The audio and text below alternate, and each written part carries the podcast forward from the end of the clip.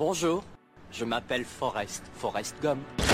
Oh le con Vincent, mais t'es malade Merde, Quelle quelle merde Nom de Dieu Tu n'es qu'un jouet Je suis ton père.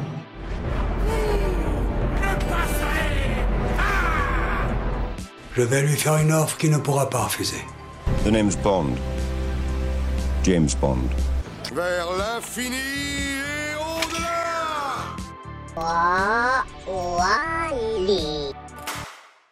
Bonjour à tous et bienvenue dans ce deuxième épisode de Clap Lebdo. Cette semaine, on va parler de deux films de Guillermo del Toro. Son Pinocchio, donc, qui est sorti sur Netflix le 9 décembre. Je l'ai revu cette semaine parce que j'avais été un peu déçu au premier visionnage. Bref, on en parlera après. On parlera aussi de The Shape of Water, donc, euh, qui est pour moi son meilleur film. On en parlera après. On parlera également de The Pale Blue Eye, qui est sorti sur Netflix, qui m'a beaucoup, beaucoup déçu. J'ai même pas fini le film tellement ça me saoulait. Et on parlera aussi du film Les Simpsons, qui est toujours aussi bien. Je l'ai revu et franchement, c'est hyper drôle. Bref, on parlera de tout ça. En fin d'épisode, on fera donc un débat de la semaine comme d'habitude, où on parlera donc des films remasterisés. Est-ce que c'est bien ou pas bien pour moi? Bref, on en parlera. Mais avant tout ça, on passe aux actus de la semaine. La vie, c'est comme une boîte de chocolat. On ne sait jamais sur quoi on va tomber. Donc pour les actus, déjà on en a beaucoup plus que la semaine dernière où il n'y avait rien la semaine dernière. On a des actus assez sympas et des actus qui font un peu mal. Bref, déjà dans les actus qui font du bien, c'est qu'on a beaucoup de news sur les suites d'Avatar. James Cameron a officialisé, parce qu'on le savait un petit peu avant, mais là il l'a vraiment officialisé, que Avatar 3 va explorer les peuples navis du feu, donc les peuples des cendres, de ce que j'ai compris.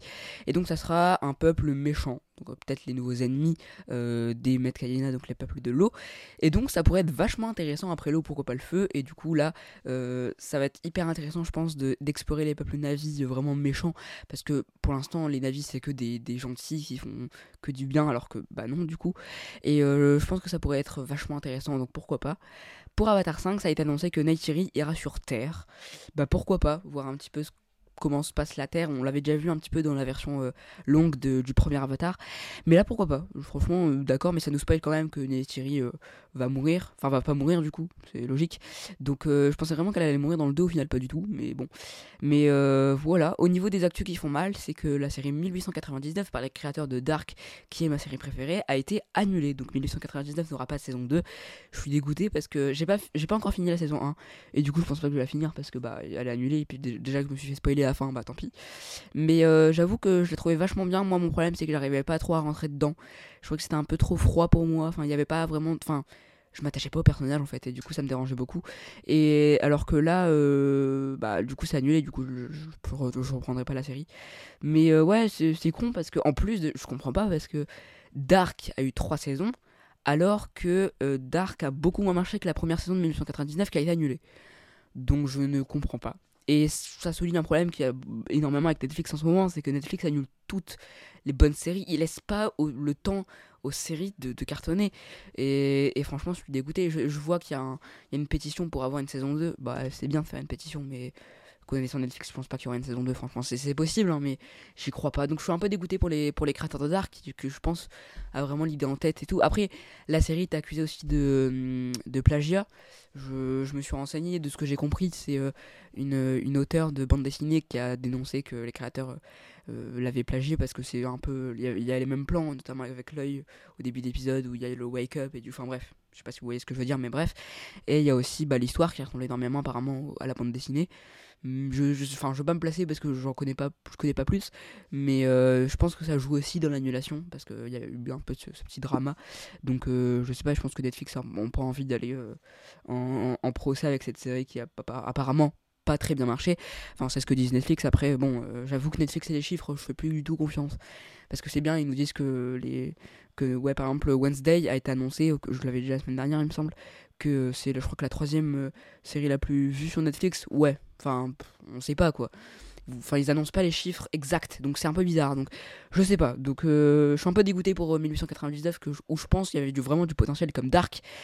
Mais bon, je pense qu'avec les dramas qu'il y a eu dessus et euh, peut-être euh, les chiffres de la série, on, la connaît, on les connaît pas, mais bref, je pense que ça a joué. Donc, je, ouais, je suis un peu dégoûté, mais bon, tant pis.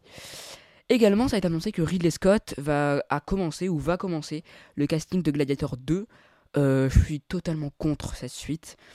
C'est pas parce que j'ai pas vraiment, j'ai pas du tout aimé le premier Gladiator. J'aime pas le délire. J'ai l'impression qu'il n'y a pas d'histoire au final. et je me fais chier, donc bon, bref, j'aime pas le premier. Mais faire un deuxième, ça souligne un problème aussi que, j'ai eu énormément, c'est les reboots. Arrêtez avec les reboots, les remakes, tout, non, arrêtez.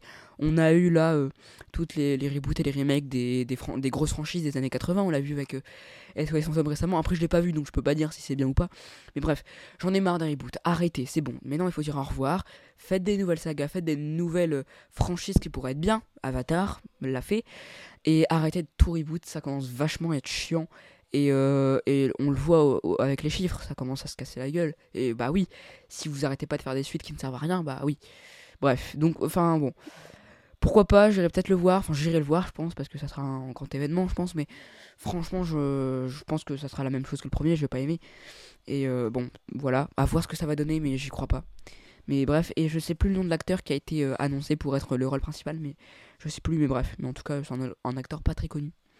Mais bref, on a une annonce que sur Deadpool 3, qui, donc euh, va ramener Wolverine en Hugh Jackman, enfin Hugh Jackman va revenir en Wolverine dans Deadpool 3, et du coup ils ont expliqué que ça se passera avant Logan. Du coup c'est logique, parce que Logan se passe du coup en 2030, je sais plus exactement, mais dans le futur.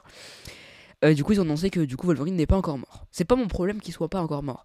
Mon problème, c'est que, on le disait juste avant avec Gladiator, où il faut tout le temps ramener de l'argent, et du coup, euh, dire aux fans, oh regardez, il est de retour. Là, c'est la même chose. Arrêtez de refaire revenir Hugh Jackman, même si c'est logique dans la chronologie. C'est pas logique dans euh, l'acteur. L'acteur avait Hugh Jackman a bien dit que c'était son sa dernière fois en tant que Wolverine et tout. Bon, je pense que le, le chèque a joué aussi pour qu'il revienne dans Deadpool 3, mais je dis pas, le duo Deadpool et Wolverine pourrait être. Il va être super bien, je pense. Le film va être catastrophique, je pense. Ça va être nul à chier parce que c'est Sean Levy derrière. Et Sean Levy, il a pas fait grand chose à part Free Guy et, euh, et Adam Project sur Netflix qui ont l'air hyper nuls.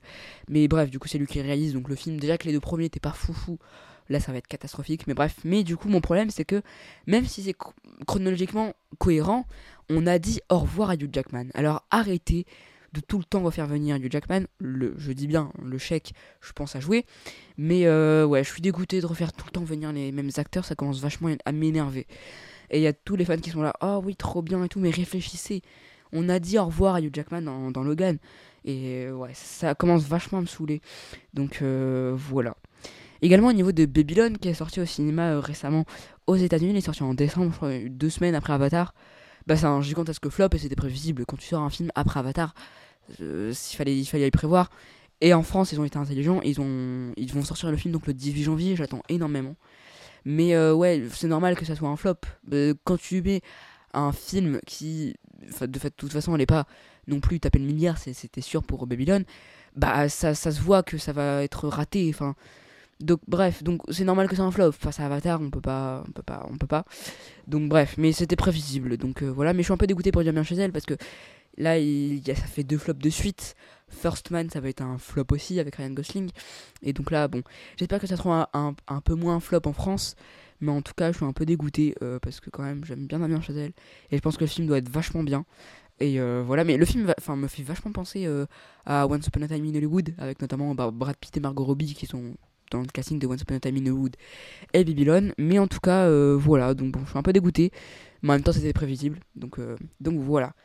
On a été, enfin ça a été annoncé que le scénario de Knavots 3, donc la suite à couteau tiré, euh, donc Glass Onion, est en cours. Donc le scénario est en cours d'écriture.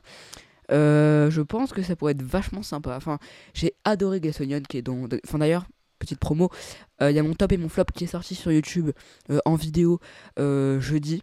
Donc euh, là, je sors ce podcast le, dimanche, le lundi plutôt. Et donc, euh, il est sorti le jeudi. Bref. Et donc, euh, peut-être que vous avez pu voir, mais du coup, Glass Onion est en 9ème position. J'ai adoré ce film. Je trouve que c'est vraiment une très belle satire, un très bon Wodonite. Et je crois que était, la construction était très bien. Et voilà, donc je pense que le 3 pourrait être vachement sympa, mais ça me fait chier de le voir sur Netflix et pas au cinéma. Mais bon, c'est comme ça. Dave Bautista a annoncé qu'il quittait le MCU après du coup les Gardiens 3, donc c'est fort possible qu'il meure. C'est pas été officiel, mais c'est très très fort possible. Donc euh, c'est une bonne décision, je pense, parce qu'il a.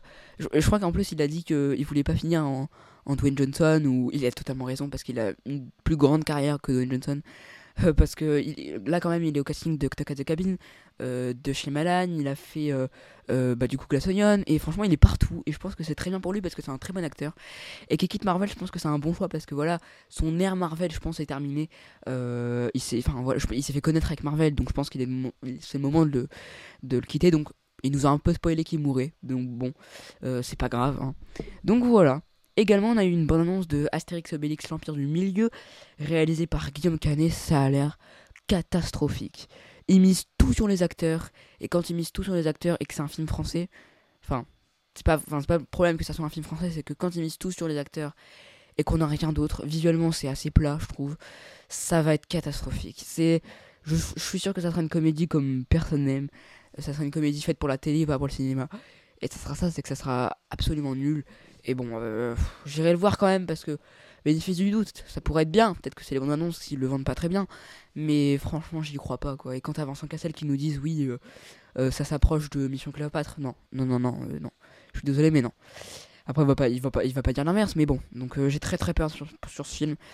Mais j'irai le voir pour voir soit le massacre ou soit une surprise. J'y crois pas hein, que ça soit une surprise, mais à voir. Donc voilà. Également, euh, James Cameron a annoncé ses possibles 5 remplaçants pour Avatar 6 et 7. Oui, Avatar 6 et 7.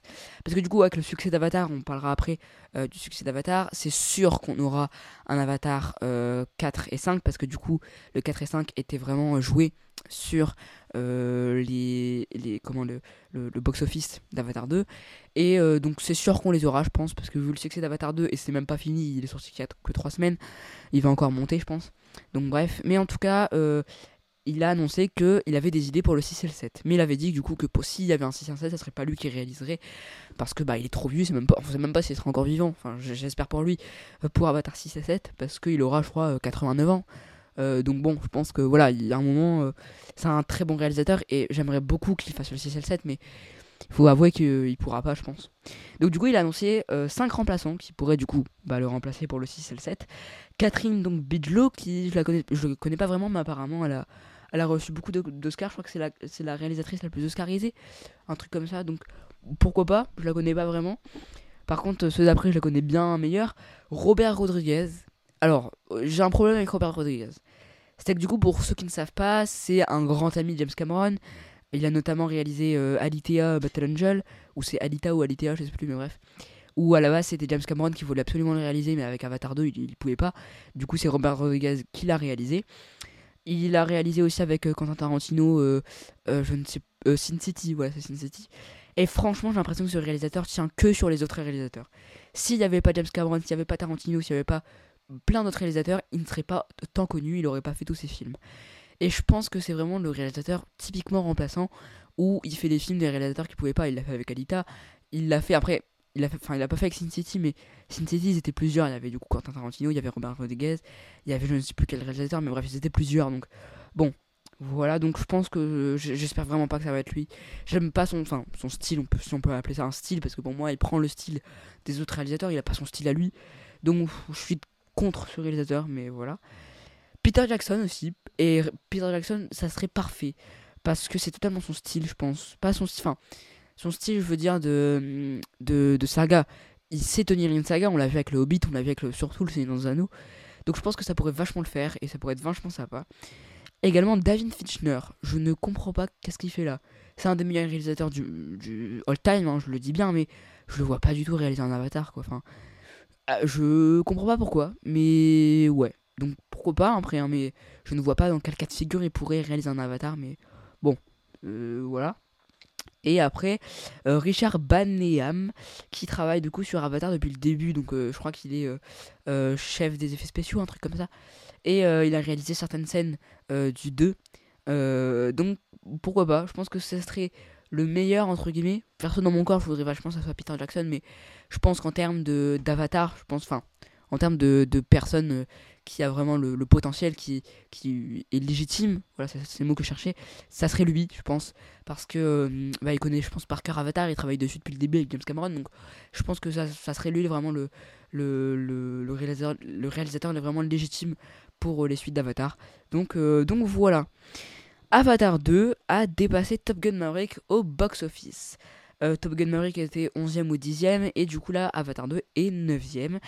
Et il finit, il finit pas du tout sa course, il est encore en train de sa course, donc non. Là maintenant il a 1,5 milliard millions, mais ça va continuer à monter, je pense qu'il aura les 2 milliards sûrs parce que ça fait que 3 semaines qu'il est sorti et il défonce tout depuis le début. Donc je pense que c'est sûr qu'il euh, tapera les 2 milliards. Et euh, je pense pas qu'il dépassera le premier parce que le premier a ce score de 2 milliards 900 euh, millions grâce à ses ressorties, grâce à un peu tout au final. Donc je pense pas qu'il dépassera le premier, mais c'est fort possible qu'il soit. Je pense que c'est sûr qu'il sera dans le top 5. À voir où. Mais voilà, donc Avatar de cartonne et c'est une très bonne chose parce qu'il le mérite totalement. Et donc euh, voilà donc pour les actus de la, semaine, il y en avait beaucoup plus que la semaine dernière. Et donc sans plus attendre, on passe au Pinocchio de Guillermo del Toro. C'est parti. Hello? The wooden boy with the borrowed soul. While you may have eternal life, your loved ones, they do not. You never know how long you have with someone until they're gone. The boy loves you for who you are. Guide him to be good. Stop that! Don't hurt him anymore. You may have no strength, but I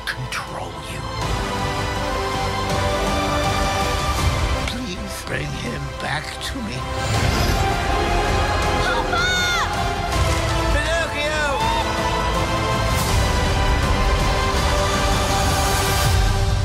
Life is such a wonderful gift.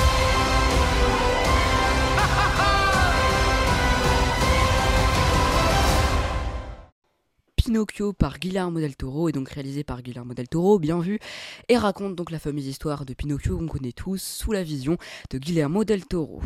Ce film est donc sorti en le 9 décembre 2022 plutôt sur Netflix et je suis dégoûté qu'il soit sorti sur Netflix mais c'est comme ça. Et c'était le film que j'attendais le plus de l'année 2022 parce que j'adore Pinocchio à la base. Euh, c'est, je pense, une de mes, de mes contes préférés et un de mes Disney préférés aussi. Et euh, j'avais vu les bonnes annonces qui me hypaient énormément, c'était magnifique.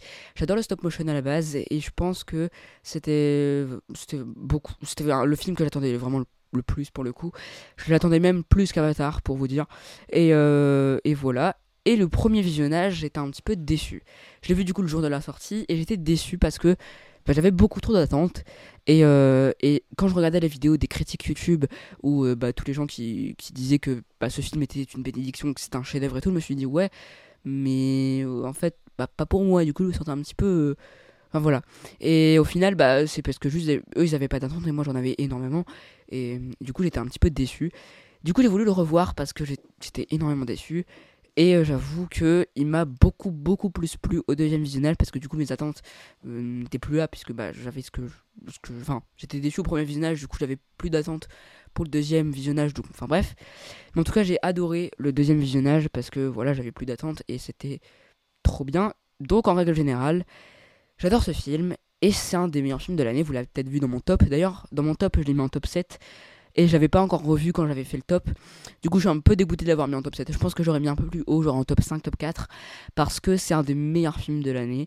Euh, et peut- peut-être l'un des meilleurs films de stop motion que j'ai vu. Peut-être pas enfin, le deuxième dans mon classement des stop motion, parce que je pense que Coraline est quand même en haut. Euh, mais euh, voilà, déjà magnifique, c'est magnifique visuellement, je pense.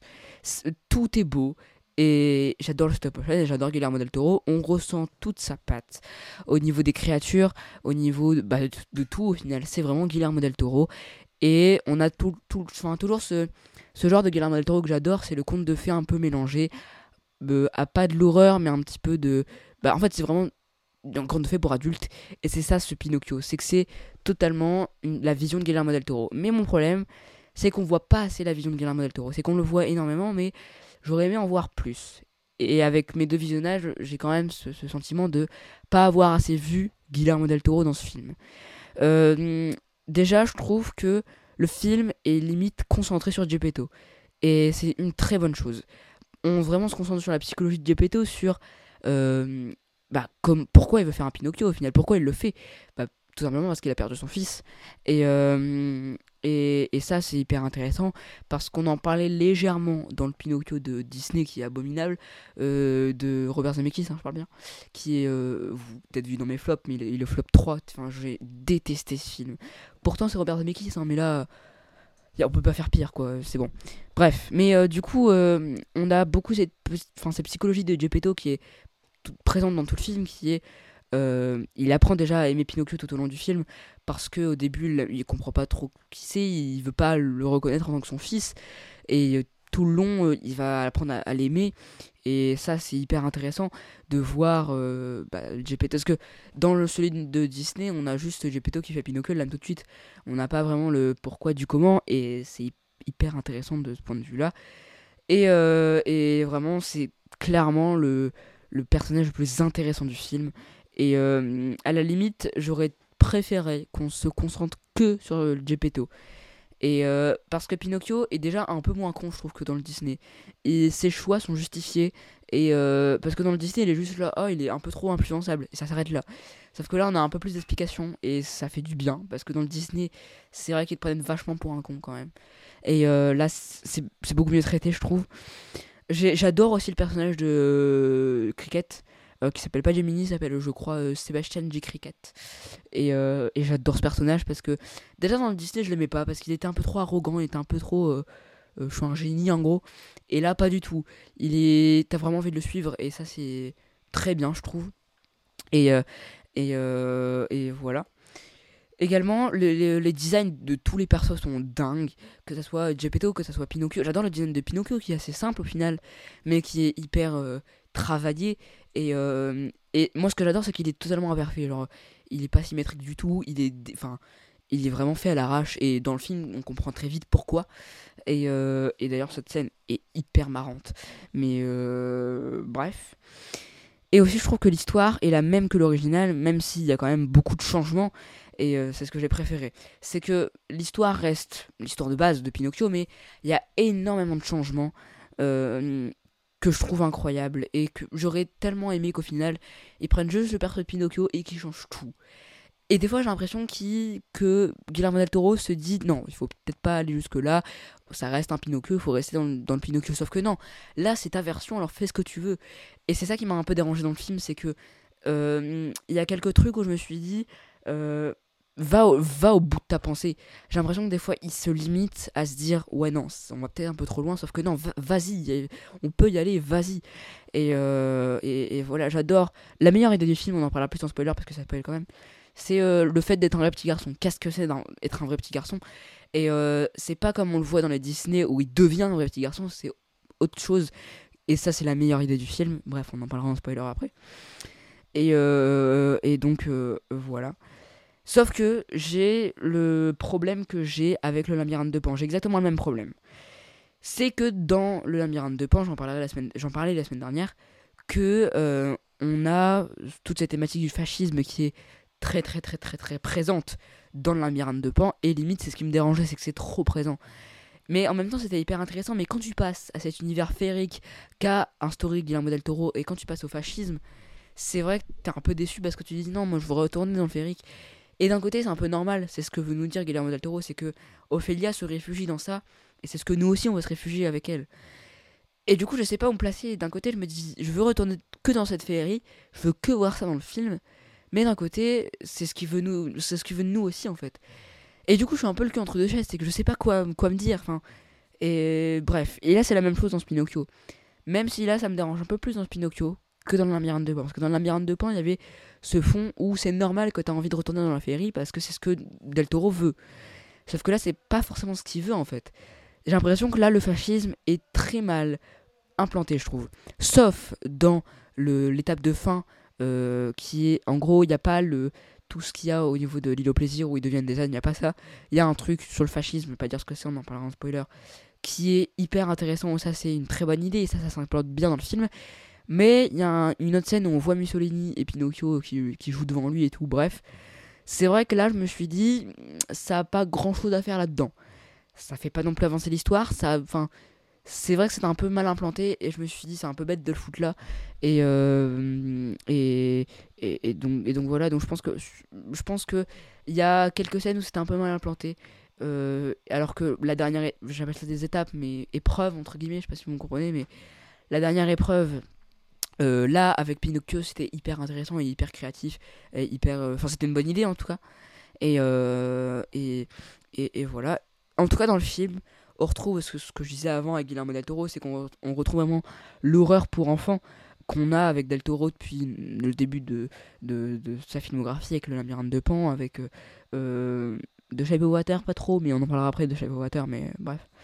Et, euh, et, et, et voilà, par exemple, on a une scène qui résume très bien ça de l'horreur pour enfants, c'est que la première scène où on voit Pinocchio, en tout cas, euh, être en vie, bouger, ça fait quand même vachement peur.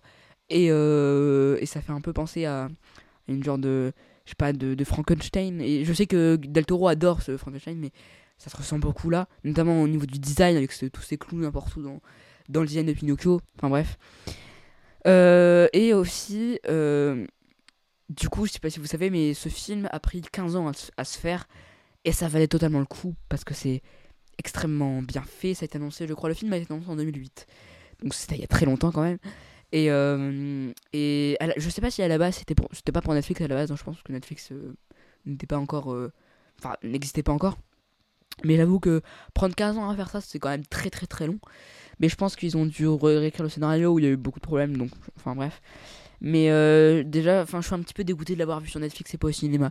J'aurais adoré le voir au cinéma parce que je sais qu'il est sorti euh, au cinéma aux États-Unis. Je suis dégoûté de la pas l'avoir vu au cinéma au final, mais mais bon. Euh, au niveau des chansons aussi, parce que ça reste une comédie musicale, même s'il n'y a pas énormément de chansons, je les trouve pas vraiment très marquantes, je trouve.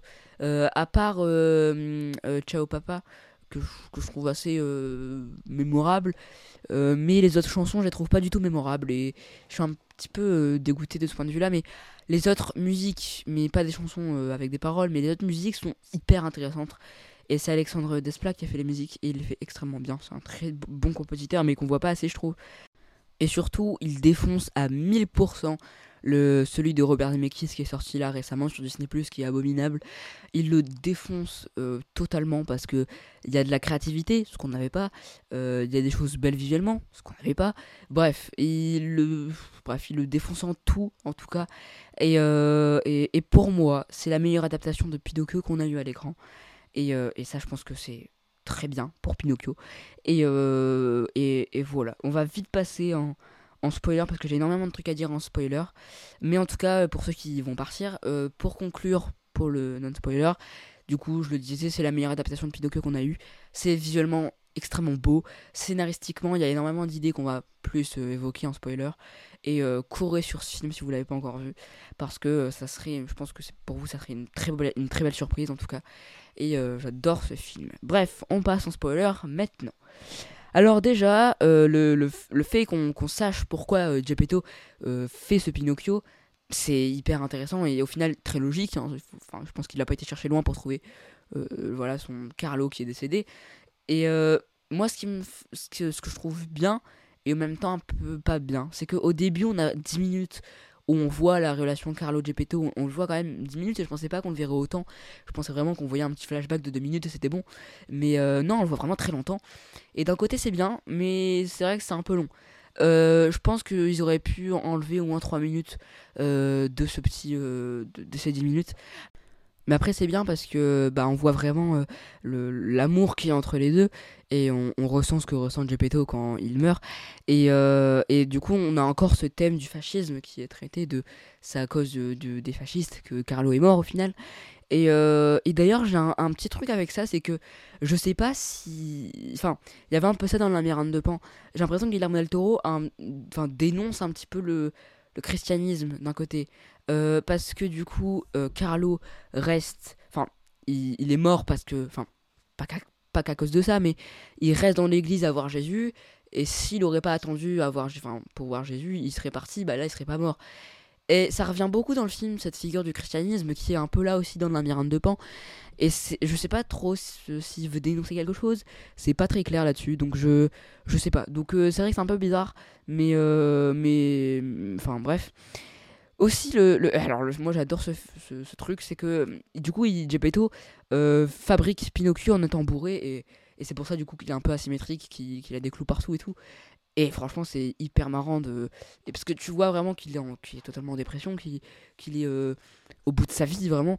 Et, et, et, le voir, enfin, le faire en train d'être bourré, c'est au final hyper marrant. Et, et, et, et, ça montre beaucoup de choses sur le personnage qui est hyper intéressant pour moi.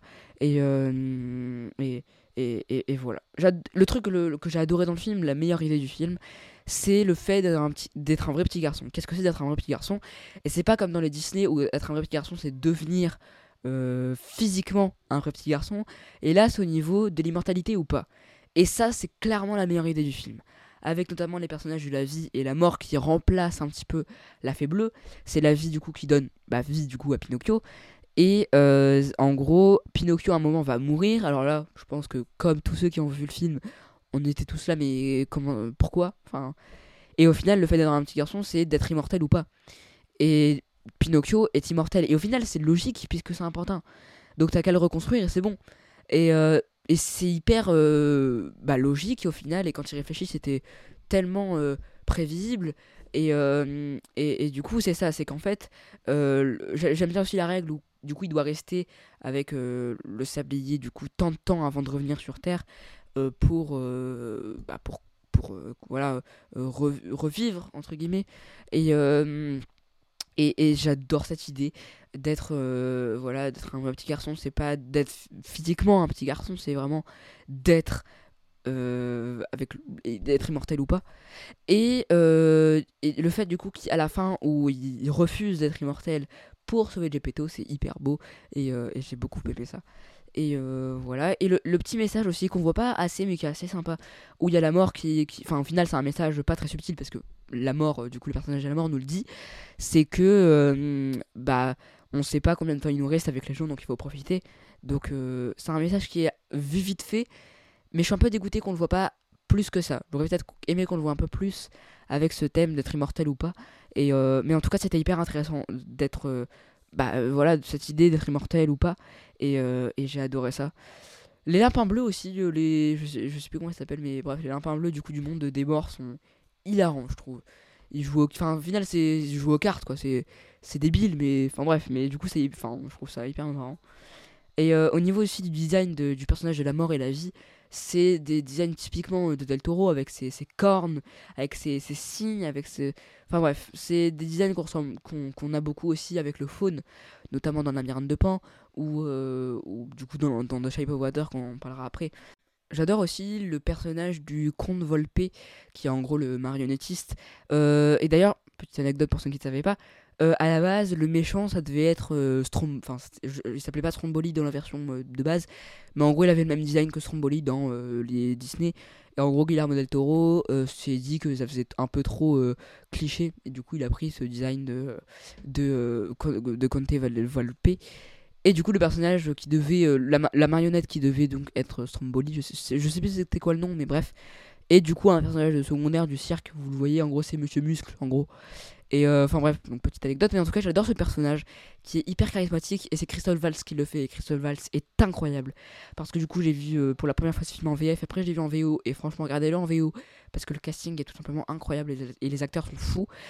Et du coup, euh, je trouve que ce personnage, déjà visuellement, est hyper charismatique et son design est hyper original avec ces genres de cornes qui font un peu les cornes du diable que, que je trouve incroyable.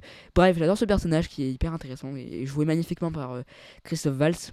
Bref, mais d'un côté, euh, je trouve que ce personnage est un peu trop euh, méchant pour être méchant. Il n'a pas vraiment de motivation, j'ai l'impression, à part l'argent, mais c'est pas très original comme motivation. J'aurais aimé peut-être qu'on l'explore un peu plus et qu'il soit pas juste le méchant. Enfin, bref. Donc, mais sinon, il reste un très bon antagoniste, mais j'aurais peut-être aimé en voir plus de lui.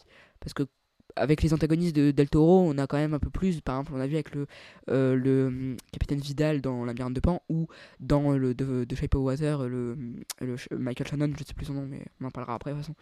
Mais euh, bref, aussi le singe de Spazzatura qui, qui est joué par euh, Kate Blanchett. Je sais pas ce qu'elle a fait parce que il fait juste que crier pour un singe. Je sais pas si Kate Blanchett l'a vraiment fait, mais bref. Euh, en tout cas, j'adore, ce perso. Je trouve qu'il est hyper euh, mignon et ça, ça montre un peu quelque chose qu'on, voit un petit peu avec The Shape of Water. On en parlera aussi après. Toute cette euh, maltraitance animale que dénonce Del Toro. Et du coup, c'est le comte Volpe qui, qui vraiment maltraite Spadatura, qui qui est un singe. Et, et j'adore ce personnage qui au final à la fin comme le fait le comment le le bah, dans The Shape of Water se finit par se rebeller.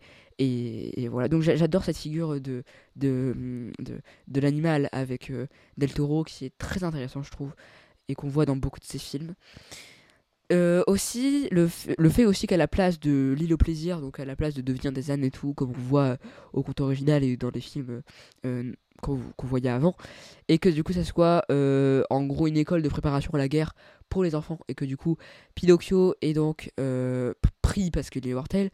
Ça, j'ai trouvé ça hyper intéressant, et là, le fascisme est très bien implanté. Parce que, à la fin, en fait, c'est totalement l'inverse que de l'île au plaisir, mais ça reste dans le même fond. En fait, c'est un peu l'inverse de l'île au plaisir. C'est-à-dire que l'île au plaisir, t'arrives, t'es trop joyeux, et à la fin, bah, tu te rends compte que c'est un piège. Alors que là, c'est l'inverse. Tu te rends compte tout de suite que c'est un piège, mais à la fin, t'es quand même heureux, en fait. Et même si c'est un peu plus compliqué de ça, mais en tout cas, je trouve que cette, cette, euh, cette idée est, incroyable. Et c'est ça le, le film, c'est ça que j'adore dans le film, c'est que les bonnes, toutes les nouvelles idées, toutes les idées originales qu'a Del Toro pour le film sont hyper intéressantes. Que ce soit la vie, la mort, que ce soit là euh, cette euh, genre d'école de préparation pour la guerre, ça c'était hyper intéressant. Et j'aurais aimé peut-être en voir un peu plus de ces très bonnes idées que j'ai adorées. Enfin, enfin bref. Et aussi, euh, j'aime beaucoup le fait, on en, parlerait, on en parlait avant, que Gepetto aime de plus en plus Pinocchio, qu'il arrive à le comprendre de, de, plus en plus. Et, et, ça, je, je, trouve ça hyper intéressant pour le film. Et, euh, et j'adore ça. Je pense que Gepetto, du coup, est vraiment le personnage central du film. Et, euh, et c'était très bien exploité, en tout cas. Euh, aussi, je trouve que c'est une très bonne idée. Et je crois que c'est dans le conte original que Cricket pardon, vit dans le cœur de Pinocchio. Je trouve ça hyper intéressant et, et c'est une très bonne idée au final. Donc, donc, donc bref. Euh, aussi, je trouve que c'est trop marrant quand Cricket commence à, chanter il est toujours interrompu. C'est, hilarant qu'à chaque fois qu'il commence à chanter, bah voilà, il, se fait écraser par une porte ou par n'importe quoi, un marteau ou je sais pas quoi. Bref, c'est, trop marrant. Et au final, à la fin, du coup, c'est lui qui fait le générique et à la fin, il chante. Donc c'était euh, très marrant, je trouve. Euh, aussi, j'adore comment il représente Mussolini, parce que du coup, Mussolini est dans le film, et il est très bien représenté, la marionnette est incroyable, c'est juste un petit gros au final, et, euh, et ça se voit comment il, il, se moque de, de, de, Mussolini tout le long. Également, le, personnage de, de la mèche aussi est très intéressant, euh, notamment avec la relation qu'il a avec son père, et ça fait un petit peu un lien avec euh, la relation qu'a Pinocchio avec Geppetto, enfin ou du coup la mèche enfin le père de, de, la mèche du coup le prend juste pour un moins que rien en gros. Et, et, et ça c'était hyper intéressant parce que ça fait vraiment le lien entre la relation Capinocchio et Geppetto. Et euh, voilà. Et j'ai trouvé du coup ça fait un petit peu je pense que c'est l'adaptation du personnage de euh, je ne sais plus quel est le nom de ce personnage qui est du coup dans euh, bah, le, le, Pinocchio de Disney par exemple qui est en gros le petit garnement qui, qui, fout la merde en gros bref. Je sais plus le nom dans le Disney mais bref. Ouais Monsieur Grand Coquin un truc comme ça. Non c'est pas Grand Coquin je sais plus. Je sais plus mais bref. Mais euh, et, et, du coup, ce que, ça donne vraiment une très bonne relation entre la mèche et Pinocchio qui, du coup, dans cette école pour préparation à la guerre, euh, se euh, doivent en gros accomplir une genre de mission. Et au final ils y arrivent à deux. Et par ça, ça montre vraiment l'absurdité de la guerre et qu'on peut s'allier au final. Et, et ça, c'était hyper intéressant de montrer l'absurdité de la guerre qu'on voyait aussi avec un film Netflix que, que j'ai dans mon top, c'était All Quiet on the Western Front, qui en français, je crois, à l'Est, rien de nouveau, je crois que c'est ça. Et euh, un film vachement bien, je vous le conseille parce qu'il est hyper sous-côté. Personne n'en parle alors que c'est un film hyper bien, je trouve. Mais euh, voilà. Le design de la baleine aussi, c'est pas vraiment une baleine, c'est un monstre, mais bref. Et c'est incroyable. Ce, design est fou. Et de ce que j'ai compris, ça a pris des mois pour faire cette marionnette et ça valait le coup parce qu'elle est magnifique. Enfin, magnifique dans le mauvais, pas le mauvais sens du terme, mais je veux dire, euh, genre elle est magnifique, mais ils ont réussi à la rendre dégueulasse, mais elle est magnifique. Enfin, je sais pas si vous me comprenez, mais bref. Mais euh, voilà. La fin est incroyable, avec Cricket du coup, qui donne euh, son vœu pour sauver Pinocchio, parce que Pinocchio a sauvé Geppetto, en quelque sorte. Et, et c'est trop mignon comment, comment Cricket perd ses moyens et dit Oh flûte, c'est bon, je donne mon vœu à Pinocchio. Enfin bref, mais ça j'ai beaucoup, beaucoup, beaucoup aimé. Donc voilà, pour ce Pinocchio de Guillermo del Toro que j'ai adoré. Du coup, pour conclure, c'est pour moi la meilleure adaptation de Pinocchio. Euh, mais j'aurais franchement préféré qu'il y ait plus d'idées originales de Del Toro, même si on a quand même beaucoup. Mais euh, toutes ces idées sont les meilleurs éléments du film. Et euh, je pense que s'il y en aurait encore plus, ça aurait été un, chef-d'œuvre. Mais en tout cas, je pense qu'il, franchement, il, est à deux doigts d'être un chef-d'œuvre, mais il manque quelques trucs pour moi.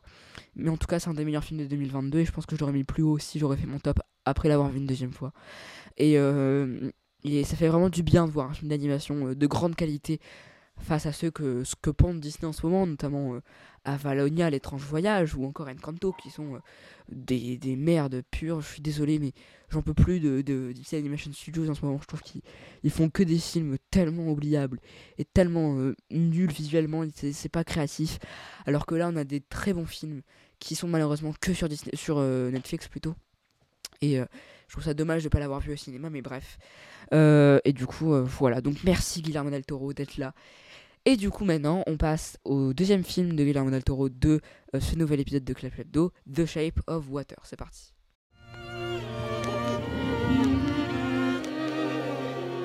When he looks at me, he doesn't know how I am incomplete. He sees me as I am. J'avoue, je n'ai bavé pas vous, mon amour. Avant d'avoir eu vent de vous. The natives in the Amazon worshipped it like a god. Get him out? What are you talking about? No. We need to take it apart, learn how it works. I don't want an intricate, beautiful thing destroyed. We can do nothing. I'm sorry. Don't do this, Eliza. What is she saying? Don't do this. Oh, God, it's not even human.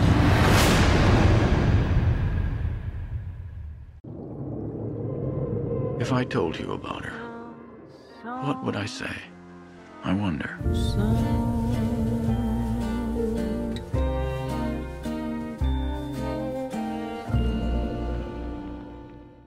The Shape of Water ou La forme de l'eau en bon français est donc réalisé par Guillermo del Toro et sorti en 2000, je ne sais plus quelle année, mais bref, je crois que c'est en 2018, je ne sais plus exactement, mais bref. Et donc raconte l'histoire d'une femme qui est muette, qui est jouée par Sally Hawkins, qui est donc femme de ménage dans un genre de laboratoire secret. Et ce laboratoire est en train de faire des expériences sur un amphibien qui est un genre de monstre marin. Et elle va se tomber amoureuse en gros de cet amphibien. Et ils vont vivre du coup, enfin ils vont essayer en tout cas de vivre leur amour qui est impossible entre guillemets. Ce film est donc réalisé par le grand Guillermo del Toro et pour moi c'est son meilleur film. Après j'en ai vu que trois mais dans les trois que j'ai vus, qui pour moi c'est les trois plus grands, en tout cas de ce que j'ai pu entendre, euh, est le meilleur. Et le meilleur film. Il a fait donc moi j'ai vu de la Mirande de Pan, Pinocchio et donc euh, The Shape of Water et je pense que c'est son meilleur film au niveau de tout, que ce soit visuellement, que ce soit l'histoire et c'est un chef-d'œuvre, encore une fois. C'est un très beau film au de tout, tout niveau. Et j'ai pas, j'ai quand même des choses à dire, mais j'ai pas vraiment grand chose à dire sur ce film parce que tout est parfait pour moi. Et il y a peut-être un tout petit problème que je vais évoquer après, mais euh, tout est tout est bien déjà. C'est magnifique. C'est une des meilleures histoires d'amour que j'ai vu depuis que j'ai vu au final hein, de, du cinéma. Le l'amphibien est magnifique visuellement. Son du coup c'est fait en effet pratique même s'il y a quelques fonds verts je pense. Euh, aussi joué par je ne sais plus le nom de l'acteur mais c'est le même acteur qui a joué du coup Pan euh, dans le labyrinthe de Pan. Et, euh, et, il est magnifique ce personnage. Et, et j'ai adoré ce film en règle générale. Et c'est un des meilleurs films que j'ai vu je pense all time un de mes films préférés, je pense, mais il, il m'aille de, de tout. C'est incroyable. Et au final, en fait, je voulais le voir parce que bah, c'était Guillermo del Toro. Je me suis dit, ah, je suis un peu dans ma lancée del Toro. Allez, pourquoi pas? Et je me suis pris une énorme claque visuelle, scénaristique, tout au final dans, dans, dans ce film. Et, tout est parfait au final. Euh, même, enfin, pas tout non plus, il y a quelques problèmes pour moi, on en parlera après. En tout cas, c'est magnifique tous les niveaux, que ça soit scénaristique, que ça soit visuel, ou visuellement ça ressemble énormément à Amélie Poulain, je trouve, euh, au style de, de Jean-Pierre Jeunet, mais c'est pas, ça m'a pas tout de suite dérangé sans y repensant, je me suis dit, ah ouais, ça ressemble quand même vachement à, à Jean-Pierre Jeunet au final. Mais c'est pas dérangeant du tout parce que ça colle énormément au style euh, du film et au style de Del Toro. Et, euh, et voilà quoi. Et, et déjà, j'adore le, première scène où on a cette voix de Giles, je pense que c'est Giles, euh, un personnage que j'aime beaucoup, euh, qui euh, raconte du coup en gros, je vais raconter une histoire, en bref, le début quoi, avec des répliques très belles je trouve, où on a du coup l'appartement de, de, Sally Hawkins, je ne sais plus le nom de, voilà, où en plein d'eau, où elle du coup elle dort, sauf que du coup c'est l'eau, enfin bref, tout est dans l'eau. Et euh, déjà, cette scène est, incroyable. J'adore le style visuel qui est hyper marqué, qui, avec toutes ces couleurs qui sont très bien utilisées, qui sont très belles et qui sont euh, tellement euh, bien réfléchies, tellement. Et en fait, je crois que j'ai pas bien vu, mais ça se voit clairement que chaque couleur est dédiée à quelque chose. Je crois que le vert, c'est plus pour le Michael Shannon, le méchant, qui est. Enfin, tout ça. Et euh, le bleu, c'est pour l'amour, parce que c'est la couleur de l'eau. Et, euh, et une autre couleur, je l'ai oublié, mais bref. Donc chaque couleur a vraiment son importance. Et c'est hyper intelligent. Et comme toujours avec Del Toro, j'adore son univers. Je pense que Del Toro est un de mes réalisateurs préférés, même si j'ai toujours quelques problèmes avec ses films euh, qui traitent beaucoup du fascisme, qui est un thème que j'aime beaucoup, qui est très bien utilisé. Mais c'est vrai que sur certains films, je me suis dit, ouais, d'accord, mais enfin voilà, c'est un petit peu trop. euh, euh, un petit. Enfin voilà, ça se voit qu'il a voulu le mettre et il n'y a pas vraiment de cohérence. Et ça me dérange des fois un petit peu, mais, mais c'est pas forcément grave. Le design de l'amphibien est parfait. Et les effets pratiques, les effets spéciaux, tous les effets et tout ce personnage est magnifique. Ce personnage a tellement. Et j'adore les personnages humanoïdes, les personnages qui sont pas des humains parce que je sais pas pourquoi, mais je m'y attache plus qu'un humain. J'ai énormément de mal à m'attacher à des personnages humains. Euh, alors que là, j'arrive tout le temps à m'attacher à des personnages qui sont pas humains. Je sais pas pourquoi, mais. Et là, avec l'amphibien, c'est tout de suite, quoi. J'ai tout de suite été très attaché. Euh, par, euh, voilà, par son, design, par son caractère, par tout au final. Et, euh, et j'adore ce personnage. Et je pense que c'est un de mes persos préférés all time. Euh, voilà, je pense que je, veux pas m'exprimer tout de suite en disant ah ouais, c'est le meilleur film de tous les temps, mais c'est un des personnages qui m'a le plus touché, un, un personnage qui m'a qui m'a ébahi visuellement, qui est incroyable. Et j'adore ces personnages un petit peu fragiles, sans. Enfin, j'adore ce perso. Et, euh, et, donc, que dire de plus, quoi. C'est un des meilleurs persos que j'ai vu. Et voilà. C'est l'un aussi des, des meilleures créatures, quoi. C'est. euh, Enfin, pour moi, c'est une des meilleures créatures que j'ai vues au cinéma. Et, rien que ça, Del Toro a réussi son pari. Et, euh, voilà. Et pour moi, c'est un des meilleurs réalisateurs du monde de, que ce cinéma est, connu, quoi. Et de, de tous les films qu'il a réussi à faire, c'est des films qui sont restés cultes. Et euh, je pense que The Shape of Water est devenu un film culte, culte pardon, avec le temps. Et, euh, et, et donc, euh, donc voilà. Le personnage de Sally Hawkins, du coup, Elisa, est assez attachante. Mais au début, j'avais un peu de mal. Je trouvais qu'elle était un peu trop débile. Enfin, enfin, pas méchamment, mais je veux dire qu'elle était un peu trop, un peu trop fragile. Ou c'était, enfin, c'est typiquement genre, je me suis dit ça au début, au final non. Je me suis dit au début, c'est euh, en gros typiquement le genre de, de, de personnage, on, oh, on est trop là, oh non, elle est trop mignonne et tout. Et c'est pas les personnages que j'aime bien parce que ça me saoule un petit peu le- genre de personnage. Mais là, c'est un personnage très attachant au, au- fil du film et que, que j'ai adoré. Et Sally Hawkins fait une performance très belle, je trouve. Alors qu'au final, elle parle pas du tout. Mais euh, je la trouve euh, hyper frappante. Je, me demande si elle a pas eu l'Oscar de la meilleure actrice. Je crois pas. En tout cas, je sais que le, film a, eu beaucoup d'Oscars, notamment le meilleur film, meilleure euh, réalisation. Et aussi, je crois, euh, maquillage et coiffure, quelque chose, comme ça. Et costume aussi. Euh, je sais plus, mais bref.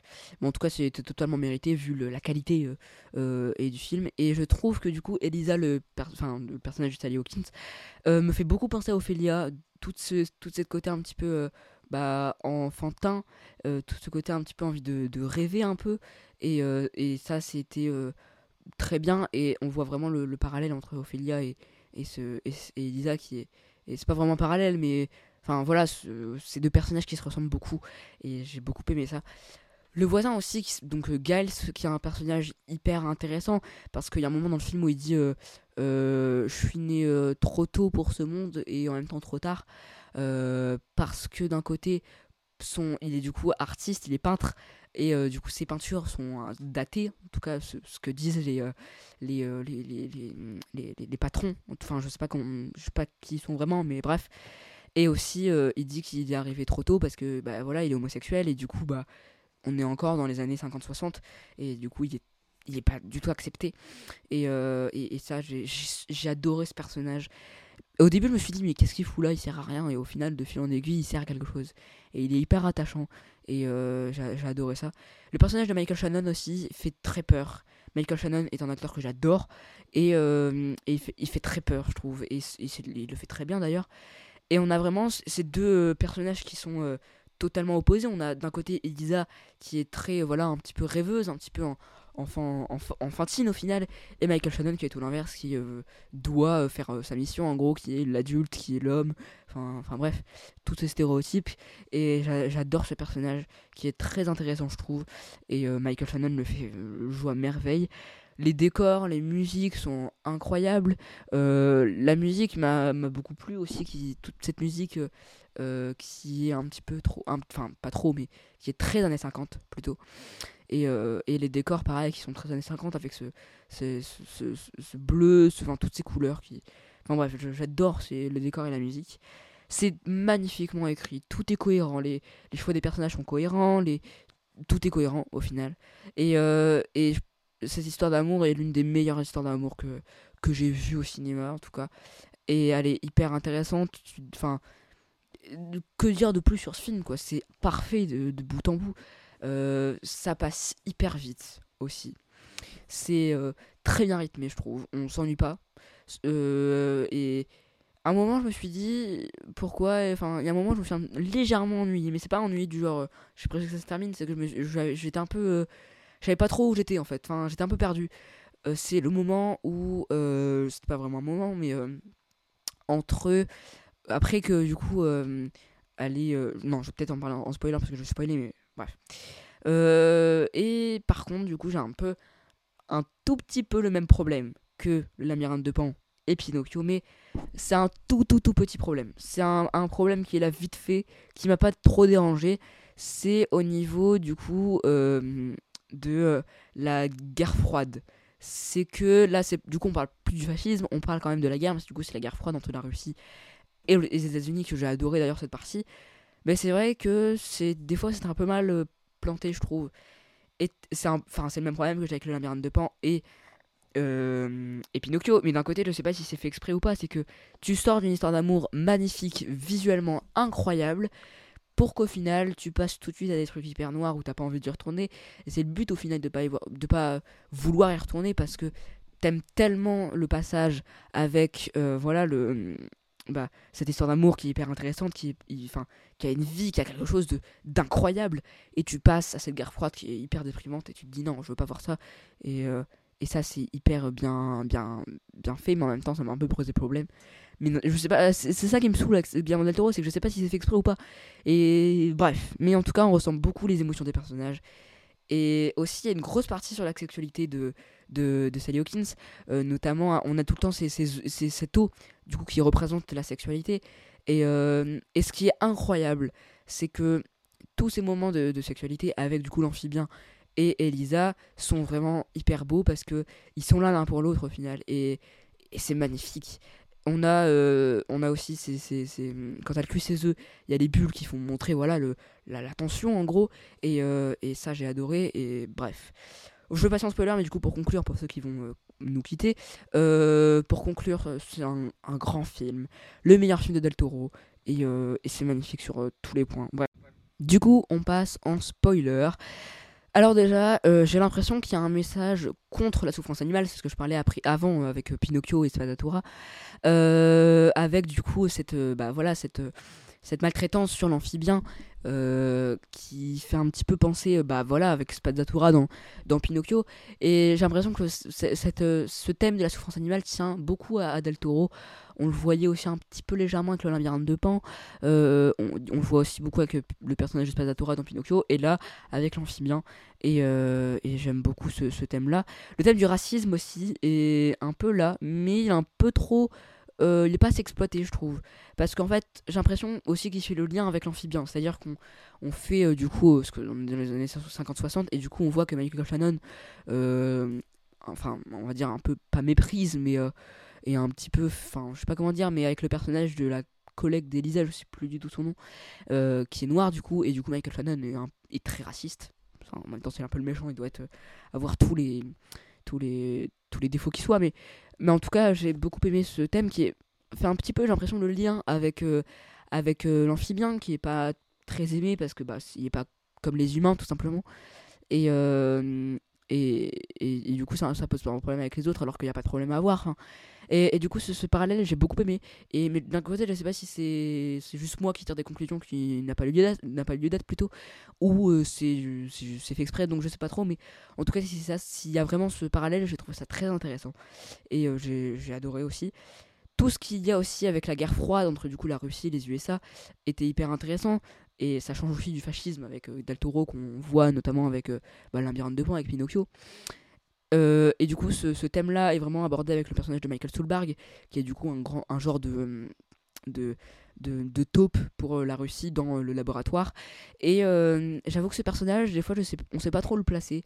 On sait pas s'il il, est sympa avec le personnage d'Elisa et, de, et du coup de l'amphibien. Et du coup, il sait qu'il y a une histoire d'amour et du coup, il va laisser Elisa et l'amphibien vivre leur amour ou il est un peu en train de les piéger pour le récupérer et tout. Donc, euh, bref, donc au début, je crois que c'est ça, et après, du coup, il va se rendre compte que non. Et, et, et, ce personnage est hyper intéressant. Et j'adore Michael Soulbarg, même si que, je l'ai vu que du coup dans trois films. Euh, Doctor Strange 1, euh, même s'il est là que vite fait. Doctor Strange 2, il est encore là encore plus vite fait. Et là, du coup, encore mieux dans The Shape of Water. Mais en tout cas, j'aime beaucoup ce personnage. Il est très intéressant et très bien exploité pour moi. Et, et, voilà. La scène aussi, enfin la séquence plutôt, où euh, ils, vraiment ils, ils, font évader l'amphibien, est hyper stressante et hyper bien montée euh, et hyper bien euh, faite en règle générale. Et j'adore cette scène je trouve qu'elle est hyper intéressante.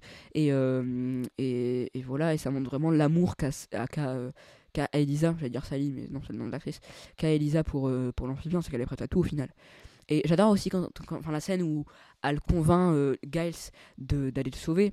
Euh, où voilà, elle parle en langue des signes, Giles le, répète ce qu'elle dit, bref. Et euh, cette scène est hyper émouvante, et c'est là qu'on comprend très bien l'amour qui a entre eux deux. Et, et j'ai étonné aussi un truc dans le film, c'est que, enfin, il commence vraiment à avoir une connexion entre les deux très vite au final. Au moment où l'amphibien arrive et elle met sa main du coup sur le genre d'aquarium et que l'amphibien euh, colle sa main et ça passe très vite, enfin c'est genre au bout de 10 minutes de film donc euh, je pensais pas que ça arrivait aussi vite. Et euh, j'aime bien qu'on prenne quand même son temps pour développer cette histoire d'amour mais c'est magnifiquement fait. Et j'ai adoré aussi la aussi la scène au, cinéma qui est incroyable même si elle va très vite où bah, l'amphibien en gros est parti de, de, la maison. Et en gros du coup Elisa va, va le récupérer au cinéma euh, j'adore les, les, scènes du coup, enfin de films où c'est au cinéma, ça montre vraiment l'amour euh, qu'a les réalisateurs pour le cinéma. J'adore aussi la scène où euh, où elle où, comment elle met de l'eau dans sa salle de bain, où, où tout fuit, c'est le bordel, mais c'est hyper hyper mignon au final que enfin voilà, j'adore ce film. Enfin tout est parfait, tout est beau, tout est bref incroyable. Mais restons un petit peu objectifs. Mais bref. Mais, euh, mais voilà, la, fin aussi est parfaite, quoi. Où, on ne sait pas. Enfin, ça, reste une fin ouverte où on ne sait pas vraiment si elle est morte.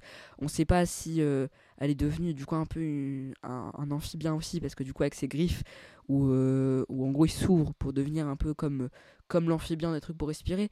et j'aime beaucoup ce. Mais en fait, je sais pas si c'est.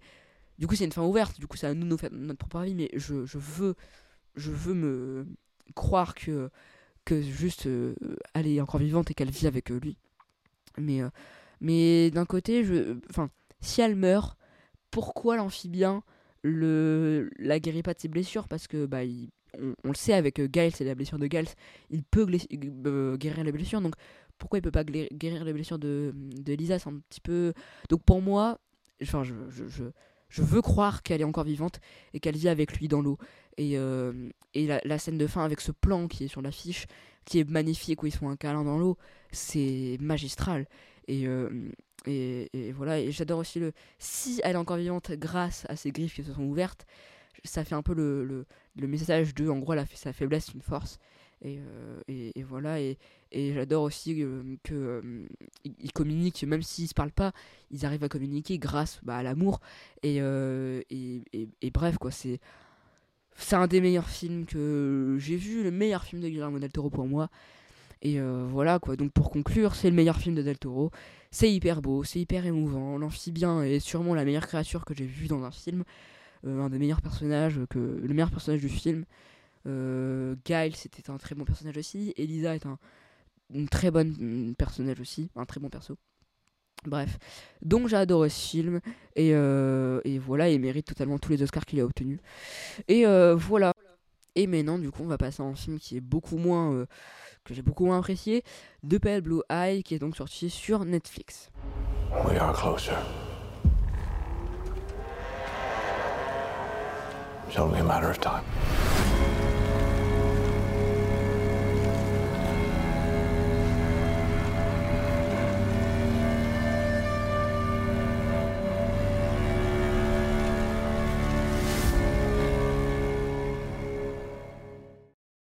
The Pale Blue Eye, donc réalisé par Scott Cooper, et est sorti, je ne sais plus quand, euh, le, le 6 décembre, non, le 6 janvier, je sais plus, bref, on s'en fout un peu en même temps. Mais en tout cas, c'est un film qui est sorti sur Netflix et qui avec Christian Bale et qui m'avait l'air sympa. Au premier abord, je savais pas quel film regarder, je me suis dit, tiens, pourquoi pas, nouveau film Netflix, bon, allez. Et puis, oh là là, c'était horrible. J'ai détesté en tout point, c'était horrible. En fait, c'était pas horrible du côté où. Euh, enfin, visuellement, il y avait l'idée. J'aimais bien la composition des cadres, c'était intéressant. Mais alors, scénaristiquement, il y a rien. C'est euh, vide. Enfin, ça monte pas, c'est euh, vraiment. On se fait chier. Enfin, j'ai regardé que la première heure, après, j'en pouvais plus. J'ai voulu terminer, hein. je me suis dit non, il faut que je termine et tout. Je voyais qu'il restait encore une heure. Je me suis dit bon, je veux bien de sympa, mais non donc je veux pas faire une grande critique parce qu'au final bah, je l'ai pas vu. Enfin si j'ai vu que la première heure mais j'en pouvais plus. C'est que beau visuellement quoi. Et, encore, visuellement au début c'est que ça reste bien. Je me suis dit ah ouais quand même il y a de l'idée et tout et après euh, rien. Et euh, c'était long, c'était long.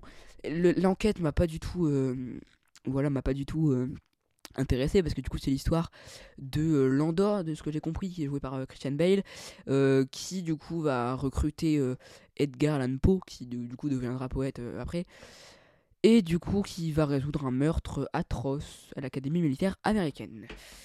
Ouais voilà. Et je me j'adore les, les, voilà les, les, thrillers comme ça. C'est pas vraiment un thriller mais c'est un petit peu policier. C'est enfin, c'est policier c'est une enquête mais ça m'a pas du tout intéressé quoi. Il y a rien qui t'accroche il y a rien. C'est c'est enfin il y a rien. C'est c'est même pas lambda c'est que c'est encore euh, j'ai rien à dire sur ce film quoi. Il y, a rien. C'est ça, ça fait que descendre en en hype entre guillemets. T'as pas envie de savoir qui c'est au final. C'est ça c'est pour ça que j'ai arrêté. C'est que je me suis dit à quoi ça sert de regarder encore une heure de film pour au final s'en foutre de qui a fait ça. Donc je me suis dit bon allez je vais arrêter et c'était tellement long, je me suis fait chier à mourir. Et voilà quoi. Tu... Y a encore la photographie était intéressante parce que tu ressens un petit peu le froid qu'il y a du coup parce que tu vois beaucoup de neige donc tu ressens un peu le froid mais euh, à part le visuel qui a, qui a eu y a des bonnes idées il y a rien d'autre quoi c'est j'arrivais pas à rentrer dedans je je ouais Christian Bale pareil il joue ce qu'il joue tout le temps il fait rien de d'extraordinaire Ouais, euh, puis franchement, c'était pas horrible. Enfin, c'était horrible, quoi. C'est vraiment. Et euh, peut-être que j'aurais dû continuer, mais là, j'en pouvais plus. C'était horrible. C'est. J'en pouvais plus. J'étais au bout de ma vie.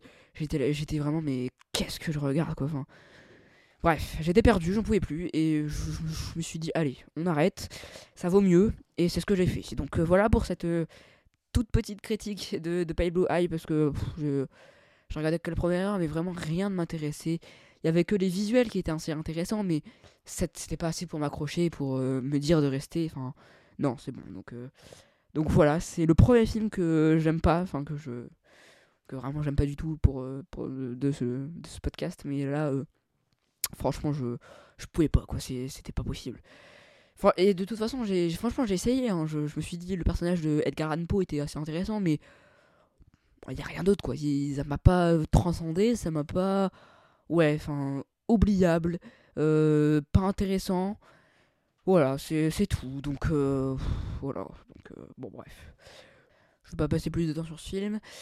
Mais on va passer à un film que j'ai nettement plus aimé, alors que franchement je, je m'y attendais pas.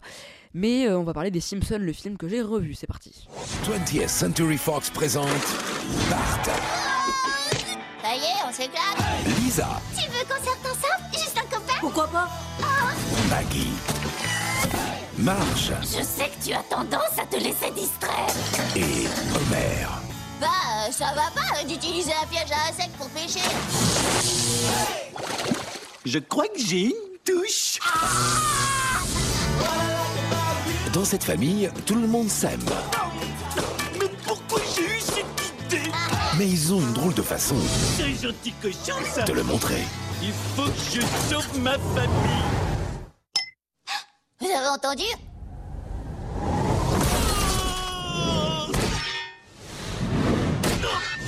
Les Simpsons, le film. Les Simpsons, le film est réalisé par David Silverman et il est sorti en 2007 au cinéma. Déjà, euh, j'adore les Simpsons à la base, je trouve que c'est une très bonne série, une très bonne satire aussi des États-Unis parce que on le retrouve aussi beaucoup dans ce film, on en parlera après, mais on a un gros côté satire euh, des États-Unis qu'on voit dans la série à la base, hein, mais là qu'on retrouve énormément là. Et j'adore les Simpsons à la base. J'adore les personnages qui sont hyper attachants, qui sont hyper intéressants, notamment Homer qui est mon préféré. Et, euh, et voilà, en règle générale, j'adore les Simpsons. Et donc, j'avais déjà vu ce film avant, et là, je voulais le revoir parce que bon, j'avais envie d'un peu de peu de fun après euh, l'horreur qu'a été The Pale Blue Eye. Et donc déjà, euh, bah, j'adore ce film. En règle générale, je trouve que c'est un très bon film, un très bon divertissement, même si, bon, c'est pas un chef-d'œuvre non plus, mais c'est vrai que j'adore. Et c'est vraiment, pour le coup, un épisode des Simpsons rallongé. C'est juste. euh, et, je trouve que c'est une très bonne chose de prendre un épisode des Simpsons et de le rallonger pour, pour en faire un film. Et, euh, et, c'est très intéressant et c'est ce qu'il fallait faire pour un film Simpson en même temps. Et, euh, et c'est une très bonne chose. Déjà, comme la série, c'est hyper marrant. Je trouve qu'il y a des vannes qui sont hyper bien placées. Et, et puis, même en règle générale, c'est hyper, hyper marrant. L'animation aussi m'a un petit peu fait bizarre, c'est que bah, déjà elle est meilleure que dans la série. Euh, en même temps c'était un film donc c'était prévisible qu'il euh, fasse un- une animation supérieure, mais ça m'a un petit peu déconcerté parce que je savais pas si des fois ils utilisaient un peu la 3D ou un peu le CAPS. Parce que le CAPS, pour ceux qui savent pas trop, en fait euh, c'est un, une technologie qui a été inventée par Ed Catmull et en gros qui est une technologie qui pour l'animation 2D va euh, en gros étendre la profondeur de champ. Parce que vous savez peut-être mais quand vous faites un, dessin animé en 2D bah, la profondeur de champ est extrêmement limitée et du coup tu peux pas faire beaucoup de choses. Alors que le CAPS du coup euh, bah, euh, casse cette limite pour vraiment utiliser la, profondeur de champ comme on veut au final. Et je pense que ça le fait. Parce qu'il y a, y a des fois où je me dis ah ouais c'est quand même très profond pour un pour un 2D et ça fait quand même un peu bizarre donc soit c'est la 3D soit c'est le CAPS je pense que c'est quand même le CAPS euh, mais en tout cas, je trouve que c'était une très bonne chose d'avoir intégré cette technologie dedans parce que, voilà, c'était euh, très bien. Et pour ceux qui savent qui voient pas vraiment ce que c'est le CAPS, ça a été utilisé notamment dans La Belle et la Bête et dans d'autres Disney, euh, dans la même époque de La Belle et la Bête. Et donc là, donc c'était utilisé pour les Simpsons. Aussi, j'adore les Simpsons pour un truc qui je trouve incroyable, c'est que euh, on part toujours d'un truc euh, de base qui n'aura rien à voir avec euh, l'intrigue de l'épisode. C'est-à-dire que bah là par exemple dans ce film, on commence avec Bart qui fait un défi donné par son père en gros, donc de, faire je crois une balade de skate nu. Et de fil en aiguille, il va arriver à ce que Springfield soit sous un dôme et du coup les Simpsons vont devoir partir. Bref. Et déjà partir d'un truc qui n'a rien à voir avec euh, du coup l'intrigue principale, c'est je trouve enfin hyper marrant je trouve à, à, voir. Et, euh, et du coup tu sais jamais où ça va aller c'est intéressant. Et, euh, et, et voilà. Et moi ce que j'adore aussi dans ce film et dans la série en règle générale c'est que ça ça, ça s'arrête pas à être une série juste euh, conne euh, juste pour faire rire. C'est qu'il y a vraiment des thèmes abordés notamment dans ce film qui sont euh, bah, l'environnement qui est beaucoup qui on en parle beaucoup euh, au début du film qui est bah, le, vraiment l'intrigue enfin c'est l'élément déclencheur du, film. On parle aussi de bah voilà de, de- de ce que c'est d'être un père de, de la relation entre les hommes et les femmes enfin bref tout ça qui est très intéressantes. Il y a un côté, euh, il y a un côté pardon, euh, féministe qui est très intéressant, mais qui est pas très exploité. J'aurais peut-être aimé que ça soit un peu plus exploité parce que c'est très très très subtil. Et euh, moi, enfin moi, du coup, c'était la troisième ou deuxième fois que je voyais ce film, et j'avais jamais fait attention à ce thème. Et puisque là, je devais faire la critique, bah, j'ai bien fait attention. Et je me suis rendu compte que ouais, il y avait ce, ce, petit thème qui était intéressant. Et enfin, du coup, ouais, c'est pas très exploité, mais en même temps, bah c'est pas très grave parce que c'est pas le but du film c'est vrai que ça aurait été un peu plus exploité ça aurait été encore mieux je pense. Bref. Ce que j'adore aussi c'est que ça s'arrête pas à être un film vraiment Simpson c'est que ça c'est un, vrai film de cinéma au final. C'est que c'est pas juste un épisode rallongé pour dire oh regardez on a fait un film maintenant vous êtes content. Et, euh, j'adore ce côté satire et hyper intéressant notamment euh, même si après les gens se rendent compte mais les gens voilà à un moment, il y a une scène où Lisa euh, va de maison en maison pour intéresser les gens à l'environnement, au lac et tout. Tout le monde s'en fout au final. Et j'adore ce côté satirique qui est très intéressant, je trouve. Et euh, voilà. On a aussi la légende Spider Cochon qui est là. Spider Cochon est décidément le meilleur personnage du film. Peut-être après Homer quand même, parce que voilà. Mais euh, ouais, j'adore Spider Cochon, ça me fait trop rire. D'ailleurs, que devient Spider Cochon Parce qu'à un moment, on l'oublie totalement, on sait pas où il est. Ou peut-être que j'ai arrêté un truc, je sais pas, peut-être qu'il a été mangé, je sais pas, bref. Mais en tout cas, euh, Spider Cochon est un des meilleurs personnages all time, j'adore. Bref. Euh, après, j'ai quelques petits soucis, notamment, il y a un petit ventre mou au milieu, je trouve. Euh, où, au moment où Maggie, enfin, pas Maggie, Marge, Maggie, Lisa et Bart partent de leur côté et laissent Homer. là, il y a un petit ventre mou que je trouve un peu injustifié parce que bah il y avait des trucs à mettre oui, je sais pas pourquoi il a un petit. Enfin bref. Donc il y a ce petit ventre mou là qui est un peu dérangeant, je trouve. Euh, et enfin, personnellement, je pense qu'au bout d'une heure et demie, tu fais un petit peu une overdose de Simpson. C'est-à-dire qu'après euh, des vannes typiquement Simpson, après euh, enfin beaucoup de choses Simpson, il y a un moment, après une heure 30 j'étais un petit peu là. heureusement que c'est fini parce que j'en pouvais un peu plus là. C'est un petit peu. Enfin, je, comment je plains les gens qui font des marathons Simpson parce que moi je, pourrais pas franchement je sais pas pourquoi mais je j'adore les Simpsons hein, mais moi je peux pas regarder plus de deux épisodes euh, par jour parce que sinon je fais une overdose et après je pourrais plus regarder les Simpsons mais euh, je sais pas au niveau des blagues et tout c'est très bien hein, mais je pense qu'il y a un moment où tu fais un petit peu une overdose au niveau du, du ton un petit peu enfin bref. Et c'est vrai qu'au bout d'une heure et demie euh, voilà il faut être préparé je pense et après il y a beaucoup beaucoup beaucoup de facilité scénaristique mais d'un côté c'est peut-être pas enfin c'est pas grave au final parce que bah c'est les Simpsons quoi.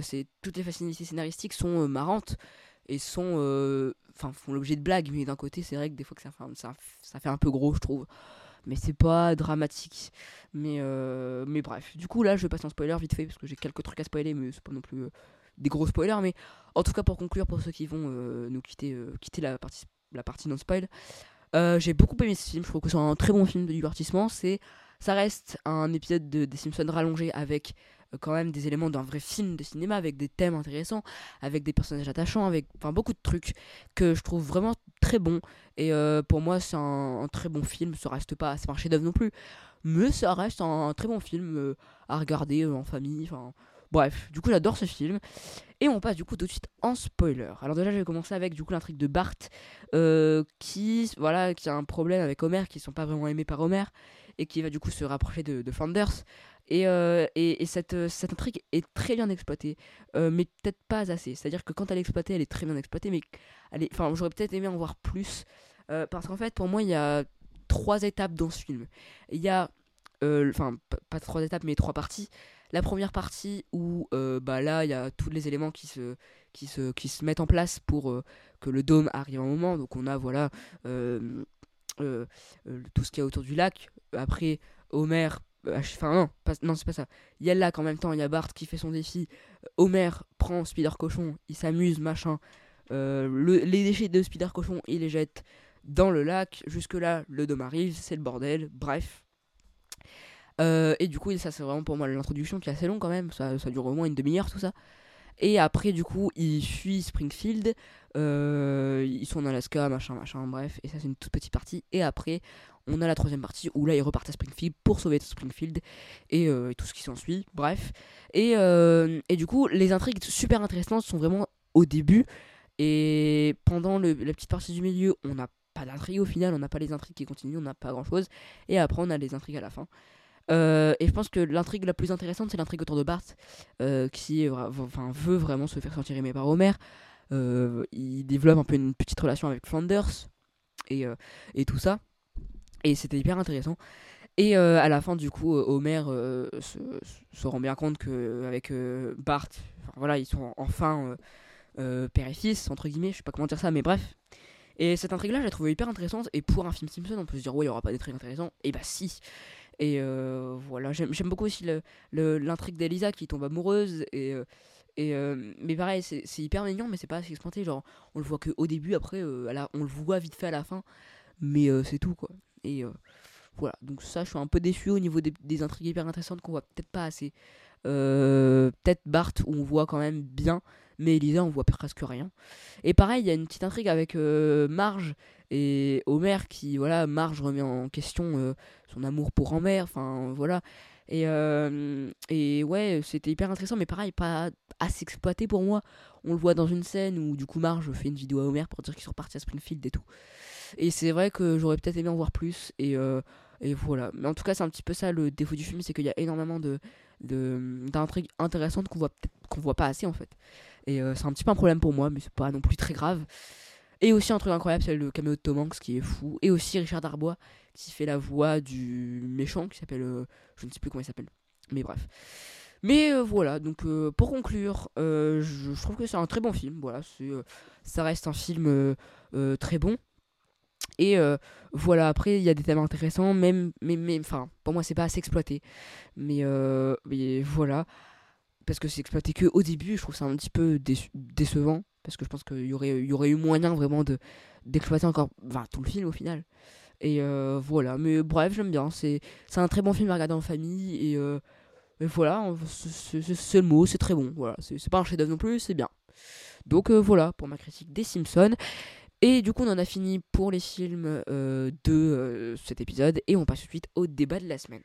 Mais vous savez, moi je crois pas qu'il y ait de bonnes ou de mauvaises situations. Enfin, si je devais résumer ma vie aujourd'hui euh, avec vous, je dirais que c'est d'abord des rencontres. Dans ce débat, donc, on va parler des films remasterisés. Est-ce que c'est bien ou pas bien pour moi? On va du coup en parler. Alors pour moi, c'est bien et pas bien en même temps. Ça dépend. C'est-à-dire que pour moi, remasteriser un film, c'est un petit peu le, euh, le changer. C'est-à-dire que bah, c'est le but de la remasterisation. Vous allez me dire, mais par exemple, euh, les versions remasterisées de Star Wars sont très bien. Mais mon problème, c'est qu'aujourd'hui, il est très difficile de trouver un DVD Star Wars ou les, les, anciens Star Wars non remasterisés. Et pour moi, c'est un problème. C'est-à-dire que pourquoi pas les remasteriser Ça me dérange pas.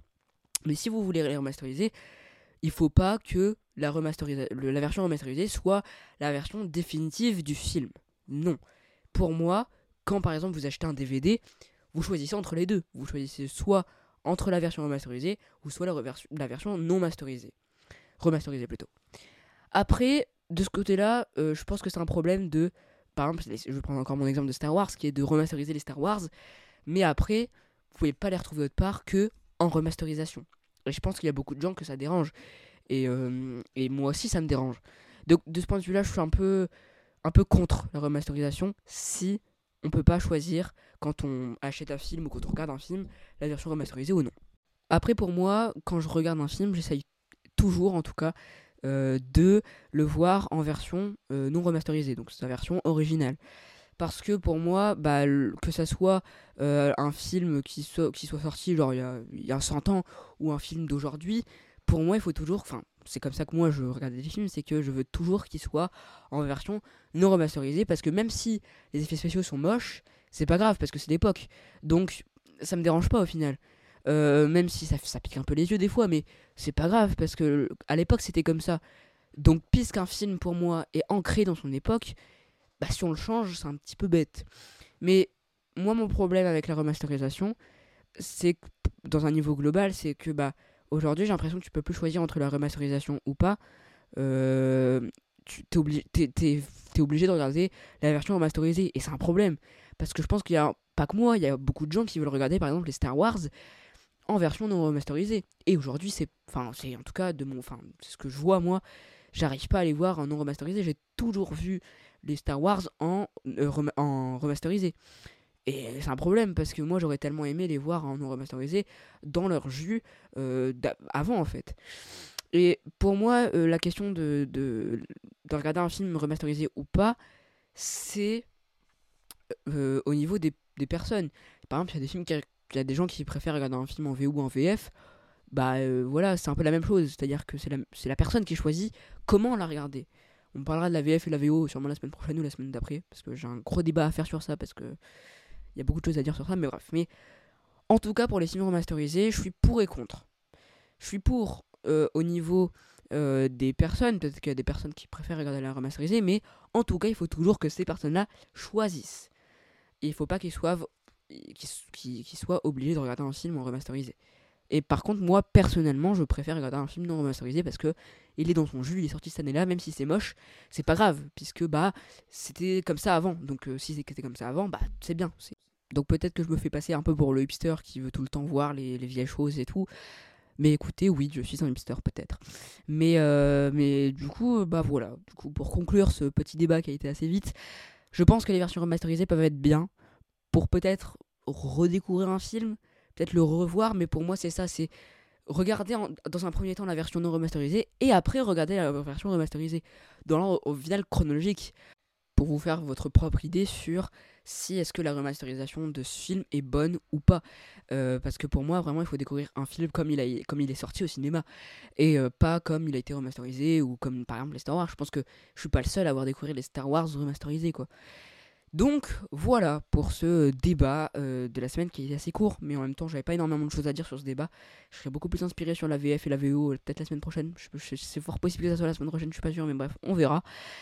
Donc voilà pour euh, ce deuxième épisode de Clap Lebdo. J'espère qu'il vous a plu. On se retrouve donc euh, la semaine prochaine pour un nouvel épisode, le troisième épisode de Clap Lebdo. J'espère que vous aimez ce podcast.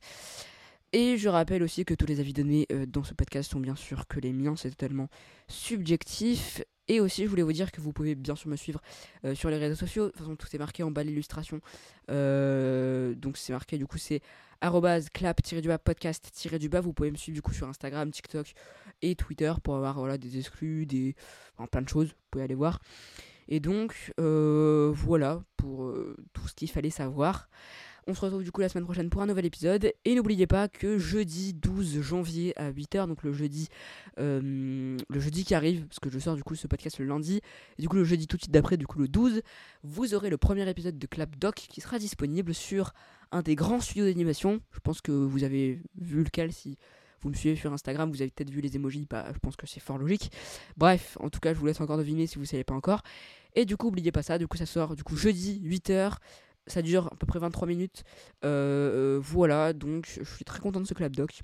Donc, bref, à du coup lundi prochain pour un nouvel épisode de l'hebdo et à jeudi pour le premier épisode de Club Doc. Salut à tous. In case I don't see ya. Good afternoon, good evening and good night.